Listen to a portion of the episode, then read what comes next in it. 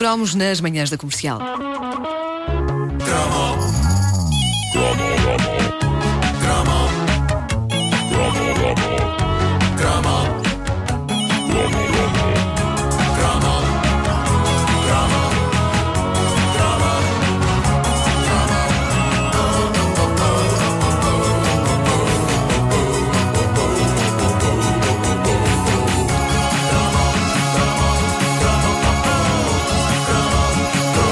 Caderneta de cromos é patrocinada pelas Clínicas Vital Dente.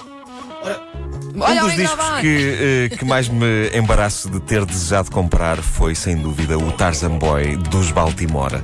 Mas a grande questão é quem, abaixo dos 15 anos de idade, não quis ter o Tarzan Boy? Os, os menos ambiciosos queriam o single. Eh, os ligeiramente mais ambiciosos queriam o 12 polegadas com remisturas impossivelmente grandes de uma canção que, com 3 minutos, já parecia para muita gente longa demais.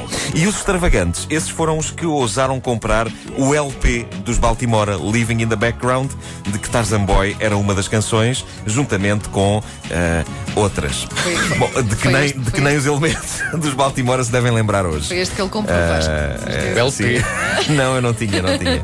Não, nem, nem os elementos dos Baltimora se devem lembrar de que músicas é que tinham o álbum. E, e quando digo elementos dos Baltimora, não estou a falar do líder da banda, Jimmy McShane, que já não está entre nós, paz à sua alma e a certeza que não se lembra já de nada. Uh, Tarzan Boy foi uh, um dos maiores êxitos musicais dos anos 80, tendo vendido toneladas, uh, toneladas, literalmente, de exemplares e conquistando o planeta com uma ideia simples e, vistas bem as coisas, absolutamente genial. Ou seja, transformar isto.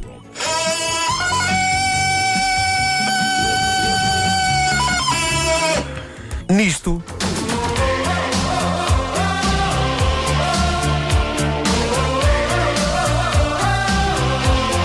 Ora bem, o que é certo é que Tarzan Boy, diga-se o que se disser, é material viciante. É material viciante, é claramente pensado para se entranhar na mente do mais cético em segundos. Uh, toda a gente tinha isto impregnado na cabeça em 1985 e muita gente sentia-se impelida a comprar o disco porque parecia que quem não tinha o disco estava de alguma forma a falhar. A letra é espantosa. Passo a dizê-la em português. Vou recitá-la. Pronto. Uh, Vida na selva, estou longe de ninhures, estou sozinho como um jovem Tarzan. Joga às escondidas enquanto atravessa a floresta, armado em macaco, numa tarde soalheira. Vida na selva, vivo em liberdade. É uma batida nativa que me leva. Ardendo bem forte, um fogo sopra um sinal para o céu e eu sento-me e imagino se a mensagem chega a ti. Noite após noite, dá-me o outro, dá-me o outro. Que sorte esta noite, dá-me o outro, dá-me o outro. Noite após noite, dá-me o outro, dá-me o outro mundo. Portanto, temos aqui a história Tão de bonito. um, um indivíduo que. Podes pôr a música outra vez, Queres já outra agora. vez? Sim, Então põe vá. para lá, diz assim. Letra de Jimmy McShane. Uh, sim, sim, sim, sim. Nós temos a história de um indivíduo que está dividido. Era o Jimmy McShane que escrevia as letras. Uh, está dividido entre dois mundos. Uh, sim, senhor, que andar pela selva armado em macaco é muito giro e tal, mas no fundo ele está doido para que alguém o resgate dessa existência e o traga para o mundo civilizado.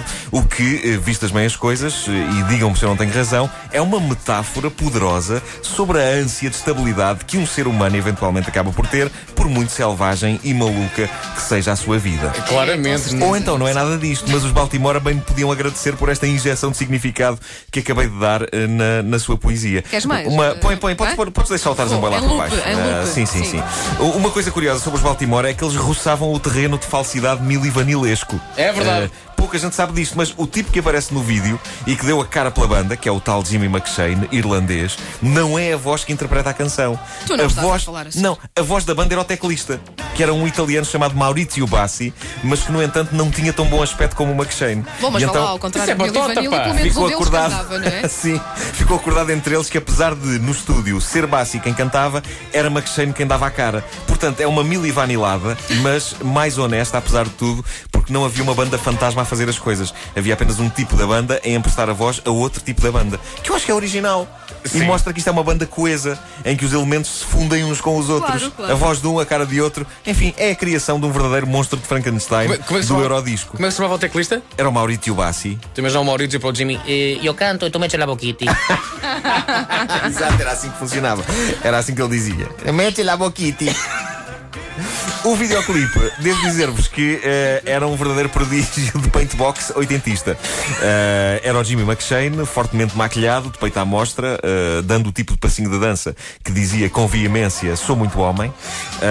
E era vê-lo mexendo-se em algo que parecem ser umas páginas de BD muito mal enjorcadas, com uns efeitos digitais que não estão muito longe do tipo de coisa que se conseguia fazer nos ZX Spectrum. E basicamente é isto que é o vídeo: é o indivíduo aos pulos a dançar. Não se pode dizer que tenha sido investido muito dinheiro, mas a verdade é que a cantiga é tão desavergonhadamente viciante que o disco venderia toneladas, mesmo que o vídeo fosse composto por um indivíduo sentado numa cadeira durante 3 minutos. Eh, Eu queria muito, na altura, ter o single de Tarzan Boy e quase convenci a minha mãe a comprá-lo numa loja de Lagos, onde estávamos a passar férias. A minha mãe, com uma grande clarividência, convenceu-me que um disco de vinil é uma coisa que, com o calor, era capaz de estragar na viagem Lagos-Lisboa. e com este argumento espetacular. Convenceu-te. silenciou a minha ânsia de possuir este verdadeiro monumento, porque a imagem de chegar à capital com um disco derretido pelo calor era poderosa. Era uma imagem poderosa. e eu, eu acabei por ter o Tarzan Boy meses depois, no Natal, inserido na cassete dupla Jackpot 85, que é uma coisa que, como vocês já perceberam, eh, é, é um grande marco eh, da minha juventude. A que cassete é do muito, Jackpot muito 85, querida, já falei aqui é várias vezes. querida, sim. Sim, eh, e ouvi essa cassete até à exaustão no meu primeiro radiogravador, até ter começado a descobrir a música a sério.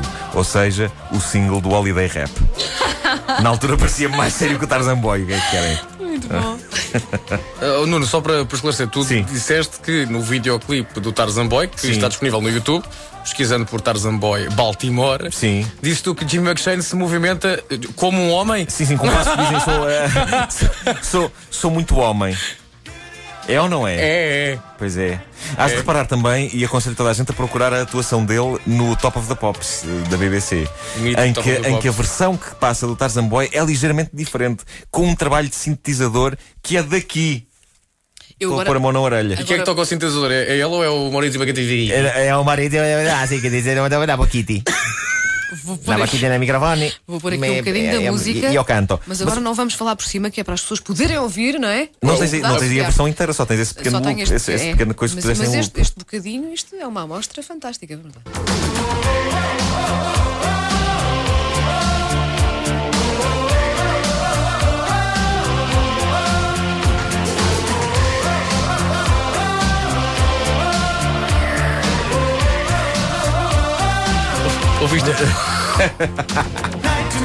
Dizer, night night. Eu não percebi isto na altura. Dá-me o outro, dá-me o outro. Eu jogava que era night night, gimme niana, gimme niana, night night, gimme niana. Mas este Maurício Bassi hein, tinha uma voz possante hein, e tinha um sotaque de inglês impecável. Então ninguém me acompanha nisto. A caderneta de cromos é patrocinada pelas clínicas Vitalnet.